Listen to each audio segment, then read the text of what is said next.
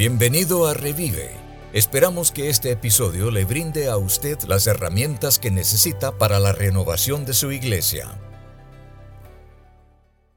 Bienvenidos a este episodio. ¿Qué podemos aprender de la adversidad? Sé que probablemente estás pensando, mira, David, acabamos de empezar el año y ya estás hablando de la adversidad. Pastores, todos nosotros enfrentamos adversidades y dificultades. Ha habido momentos en los que me enfrento yo a la adversidad en el ministerio, en mi vida personal, y sentí que no podía tener un descanso. Si estás replantando, revitalizando una iglesia, ¿sabes qué? Te lo diré desde el principio. Encontrarás momentos de adversidad. Y tal vez no solo usted como pastor o como líder, pero también su iglesia va a sentir el momento de adversidad.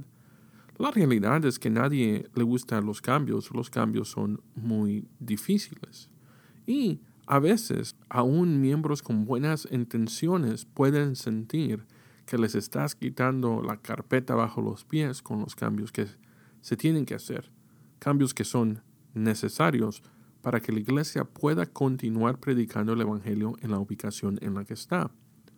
So, aquí está el primer punto. Número uno, nuestras expectativas están expuestas.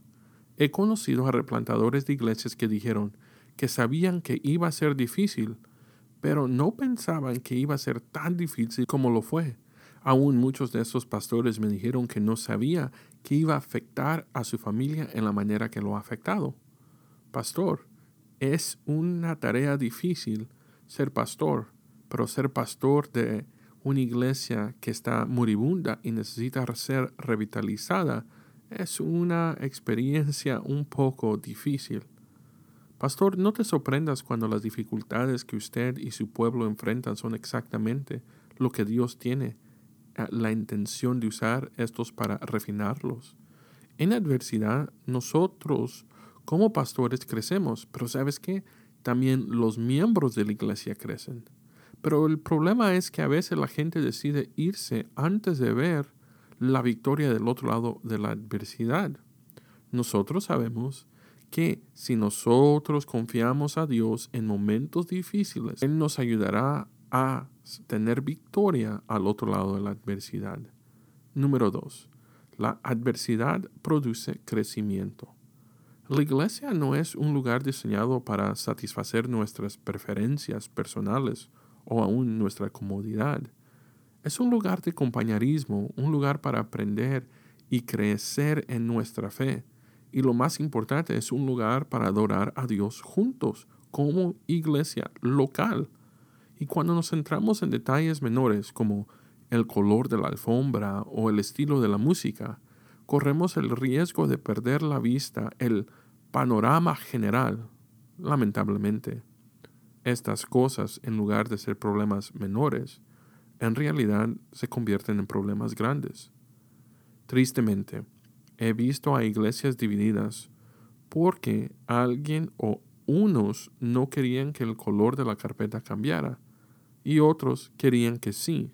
Tristemente la iglesia fracasó simplemente porque el enfoque no era el Evangelio, no era la comunidad, no era alcanzar a la gente perdida, no era equipar a la gente encontrada, era el color de la carpeta. En la adversidad corremos el riesgo de volvernos complacientes, usando incomodidades menores como excusa para evitar la iglesia por completo. Esto no solo es una cosa que puede causar no crecer espiritualmente, sino que también nos hace vivir de verdadmente aislados de la comunión y el apoyo que brinda la comunidad de la iglesia local. Entonces, ¿cómo vamos más allá del color de la alfombra? Miembro de la iglesia, permítame tomarme un momento para hablar con usted. El primer paso es cambiar nuestro enfoque de los detalles menores al panorama general. ¿Se está predicando el Evangelio en esta iglesia? ¿Está la iglesia fomentando la comunión entre creyentes? ¿Está la iglesia cimentada en una teología sólida? Esas son las preguntas que debíamos estar haciendo. A continuación, necesitamos practicar el perdón. Si alguien en la iglesia nos ha lastimado, debemos perdonarlos y seguir adelante. Aferrarse a los rencores solo sirve para crear división dentro de la iglesia y, de verdad, impide nuestro propio crecimiento espiritual. Por último, debemos comprometernos a ser participantes activos en la iglesia. Esto significa no solo asistir a los servicios, sino también involucrarse en el ministerio, unirse a un grupo pequeño y servir en alguna capacidad.